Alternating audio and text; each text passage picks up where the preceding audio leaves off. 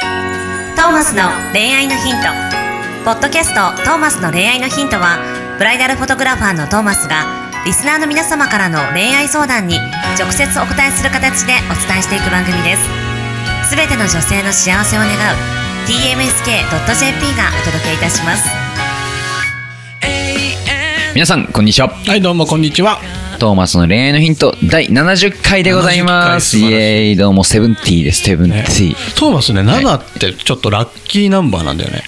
おうあそれはもう世間的じゃなくてトーマスさんにとってのラッキーナンバーそうそうそうおう7なんか思い入れあるんですか思い入れ特にないんだけど、なんかいろんなところで、あなたのラッキーナンバーは7って言われる。へえ何なんだろうなんかね、やっぱあるんですねのやっぱ天性の数字があるんですそねう、銭湯とか行ってさ、はいあのロッカー選ぶ時も絶対7のつあ選んでところにするし、なんか好きなんだよね、7。おう髪型もじゃあ七三分けみたいなそうそうそうそうそう。本当にそう本当にそうなんです確かにもう前髪上げてますねそこで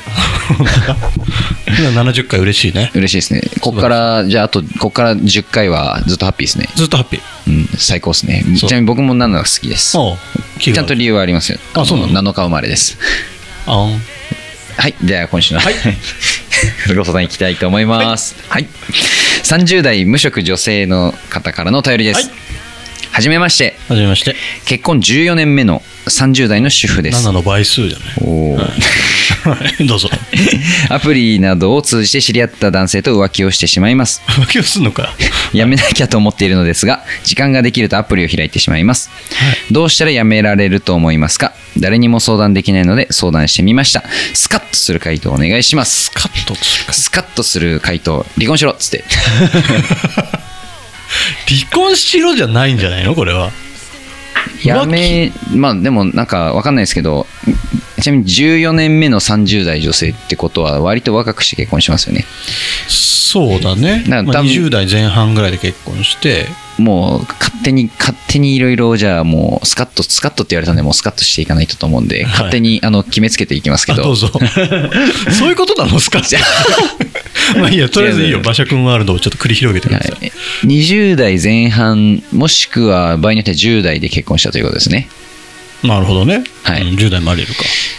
遊遊びたい気質なのに遊ぶ前に結婚しちゃったってことですよね、なるほど、なるほど。はい、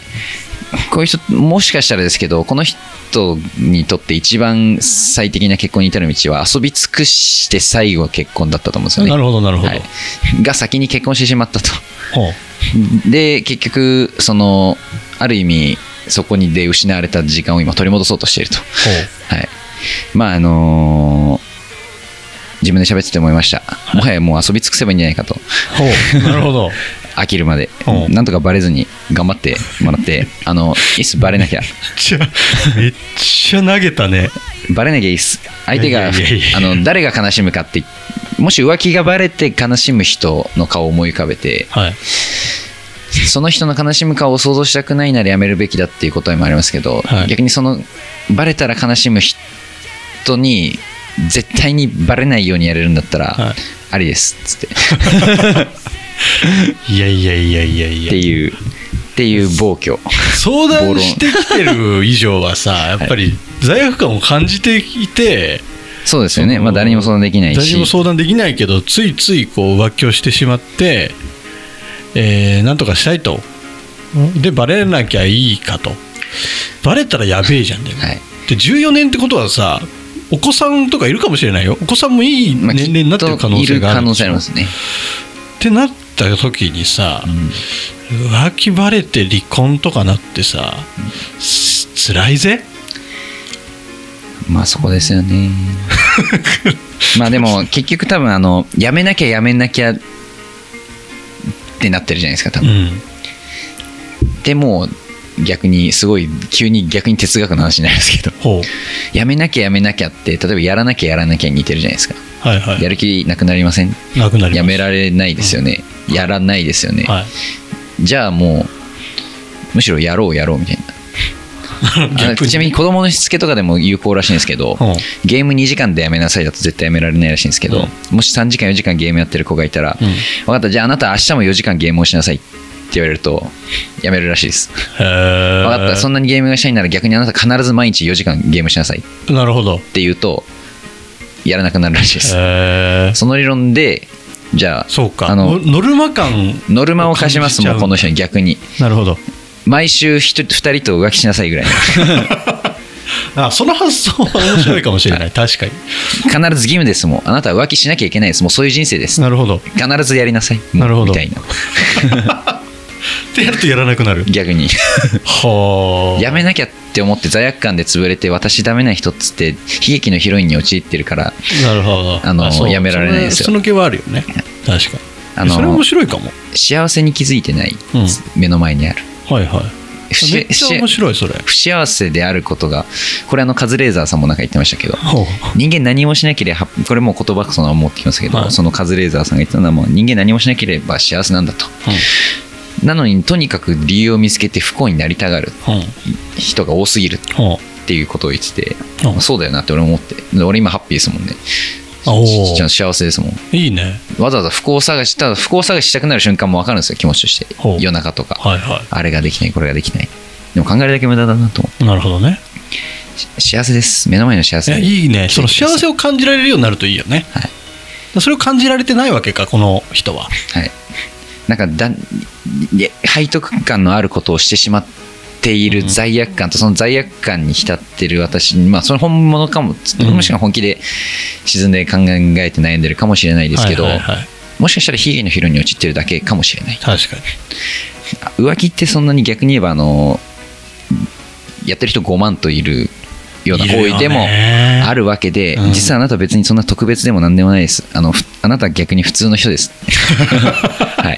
それが別に背徳感じるほどのことでもないしそあういう発想ねの、はい、浮気なんて別に大したことないです当たり前なことをやってるだけなんだよとでバレたら怒られる、まあ、それもまあ普通です向こうはなるほどムカつけますだってそりゃそうだでその上で週に2人とと必ずか、まあ、や浮って気みるをんじゃないですするかっていうあのとりあえず別に浮気に対する罪悪感をもう忘れてください外してだってあなたがやりたくてやってるんだからあの あのあなたの感情を否定しないでくださいいやこれ面白いわこの発想ではい変わるんじゃない、はいちょっとね自分を責める必要はないですだっなてるほど感情が求めてるんですよ浮な気るほをどねじゃあ別にいいじゃないですか、うん何が悪いんですかっていうはいはい感覚、でもまあ、その上で、もう週2でも3でもじゃあ逆に続けてみなさいよ浮 気やれるもんならなあんたの気持ちそんなに強いか浮気に対してこの回答多分他の絵はないでしょなかなないですかねいいよいいよはいスカッとしてるよこれスカ 素晴らしい多分もう続かないですよ気持ち多分 2, も2年も3年も続かないですよこの人浮気し続けられ ないでもこれさ何かしらちょっと発想を変えていくとさ、はい何かしらのやっぱ原因があるわけじゃんその浮気をしたくなるっていうはいなんだろうこの自己承認欲求みたいなとこでしょ多分そこだと思いますよ、はいだから旦那さんとの関係性でその自己承認をされていないから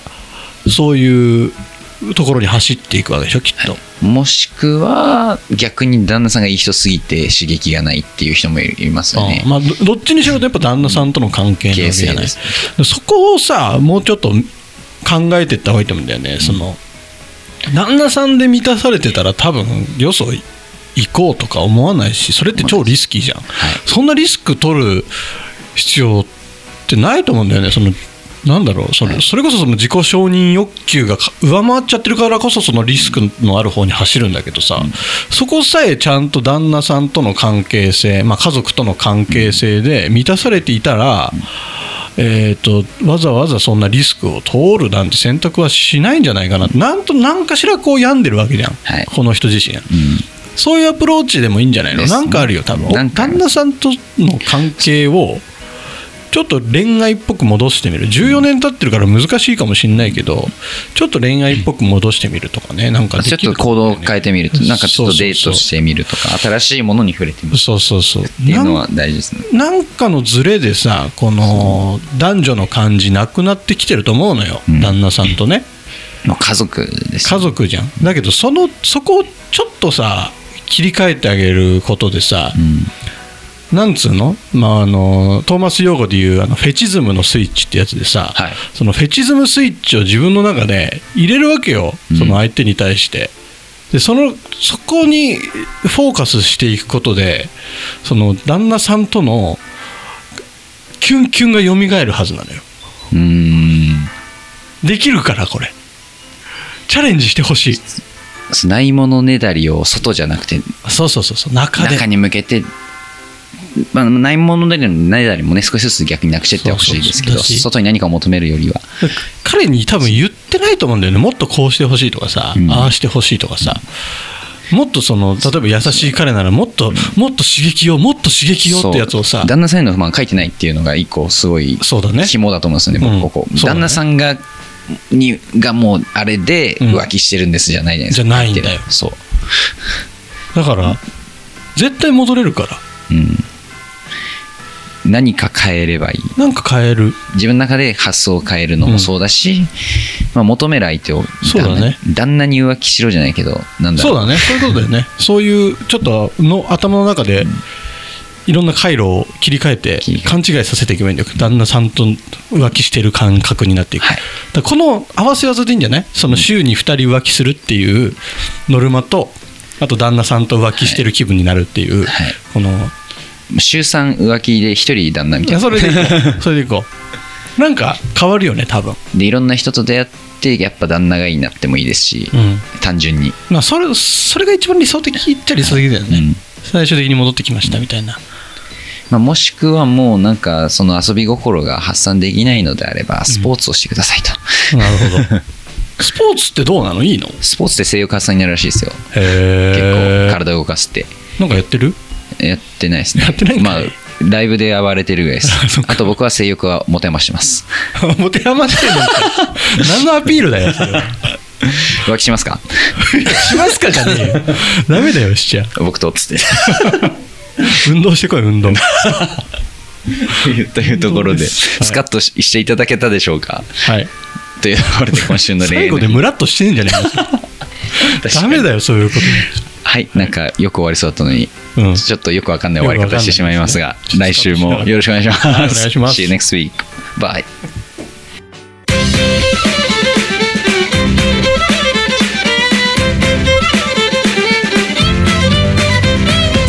今日のポッドキャストはいかがでしたか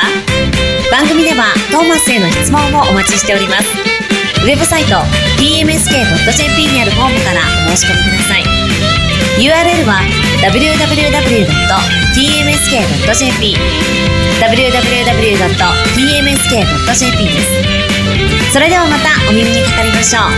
ごきげんようさようならゼロから一へと